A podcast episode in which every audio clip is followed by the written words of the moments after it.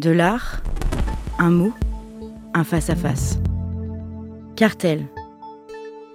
Ces temps-ci, dans Cartel, nous explorons la blancheur et nous écoutons ce qu'elle a à nous dire.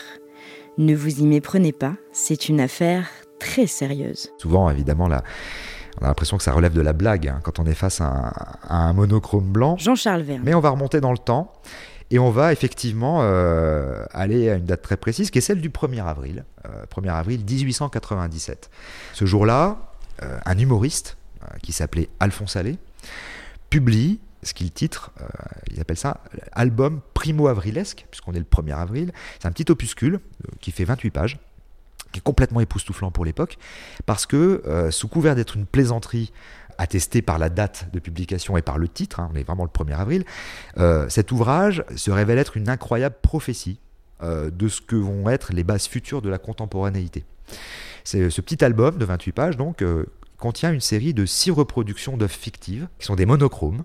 Donc on a six monochromes qui sont créés par Alphonse Allais qui se surnomme lui-même ironiquement euh, le peintre monocroïdal. Et il s'inspire en pour cet opuscule de quelque chose qui a été fait quelques années auparavant en 1882 il s'inspire en fait d'un truc que les gens connaissent ou ont entendu plus ou moins parler, c'est le fameux combat de nègres pendant la nuit, qui avait été donc une espèce de blague potache, hein, qui avait été euh, faite par, euh, par Paul Bilot, et qui peut-être elle-même était inspirée quelques décennies auparavant par une planche noire constellée de petits points blancs qui avait été publiée par Bertal en 1843 sous le titre Vue de la hougue, effet de nuit, par monsieur Jean-Louis Petit. Et puis il y a des précédents aussi. Euh, c'est- cette histoire est intéressante parce que si on remonte encore plus loin, on a un précédent, mais dans le domaine de la littérature, en 1759, c'est Laurence Stern, avec euh, le livre qui est fantastique pour l'époque, qui s'appelle Vie et opinion de Tristram Shandy Gentleman, qui est donc un- une espèce de, de roman épique dans lequel il y a à un moment donné une double page où il n'y a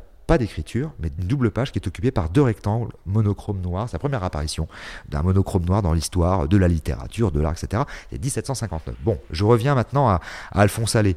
Donc, Alphonse Allais, euh, donc s'inspirant de, ses prédécesseurs, il publie donc ce, petit album.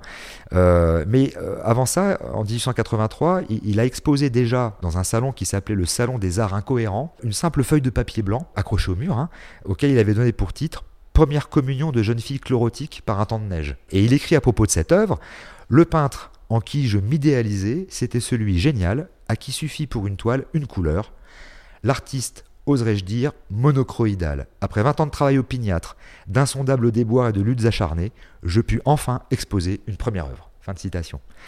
L'année suivante, il réitère avec un monochrome rouge qu'il intitule Récolte de la tomate sur le bord de la mer Rouge par des cardinaux apoplectiques etc., etc. Et donc ensuite, il en fait six comme ça, euh, et il compile euh, ces six monochromes donc dans ce fameux, euh, fameux album Primo Avrilesque, auquel il ajoute une autre blague extraordinaire de préscience, de prémonition euh, pour l'époque.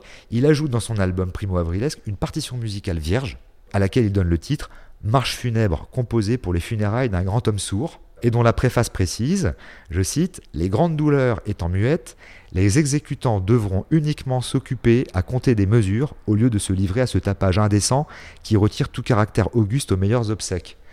Ce qui est incroyable, c'est euh, de voir la prémonition de cette partition vide qui annonce déjà, évidemment, celle de John Cage, le 4 minutes 33, c'est-à-dire cette partition euh, euh, fondée sur une absence totale de notes et donc jouée dans, enfin non jouée, ou jouée, on en reparlera de ça, jouée ou non jouée, dans le silence, mais un silence très relatif, on en parlera aussi. Ce qui est totalement étonnant euh, avec euh, Alphonse Allais, c'est de considérer que un mois après la publication de son album Primo Avrilesque, Stéphane Mallarmé procède à la première parution euh, de son fameux poème Un coup de dé, jamais n'abolira le hasard, dans une revue qui s'appelait Cosmopolis. Le coup de dé, euh, Un coup de dé, jamais n'abolira le hasard de Stéphane Mallarmé, pour ceux qui n'ont jamais vu ça, c'est un, un recueil dans lequel, pour la première fois dans l'histoire, euh, le blanc de la page prend beaucoup plus d'espace que ce qui est écrit. C'est une composition absolument fabuleuse, euh, sur laquelle euh, Stéphane Mallarmé a travaillé très longtemps, qui précède un grand projet qui n'aboutira jamais chez Mallarmé, qui est un projet de livre, mais livre avec un L majuscule. Il voulait faire le livre. Bon. Et donc il fait le coup de dé.